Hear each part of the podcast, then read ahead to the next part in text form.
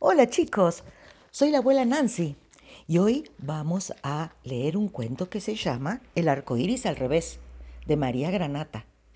Pero antes de leerles el cuento, quiero contarles que me hizo acordar mucho cuando yo era chiquita, porque yo miraba el arco iris y siempre pensaba, ¡ah! ¡Qué hermoso el arco iris con tantos colores!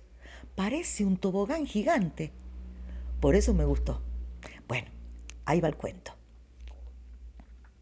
Después de una lluviecita que no tenía demasiadas gotas y que parecía más bien vapor de agua desprendido por el verano, salió en el cielo un espléndido arco iris que enseguida quedó al revés porque se resbaló.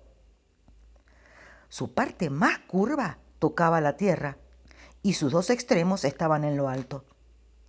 Daba la impresión de ser una inmensa U. Es claro, un poco más abierta. Sus siete colores protestaron y entre todos hicieron un esfuerzo para enderezarse. El rojo dio un bramido. El anaranjado respiró hondo.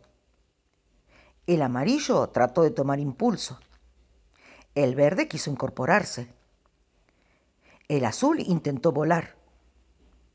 El añil casi dio un salto y el violeta tuvo un temblor.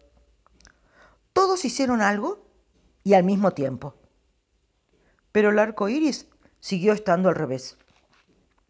Entonces los pájaros utilizaron como tobogán, es decir, un tobogán doble.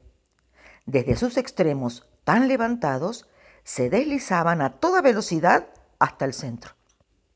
Y hubo tal algarabía que llegaron pájaros desde todos los cielos para jugar, desde el cielo de cada país.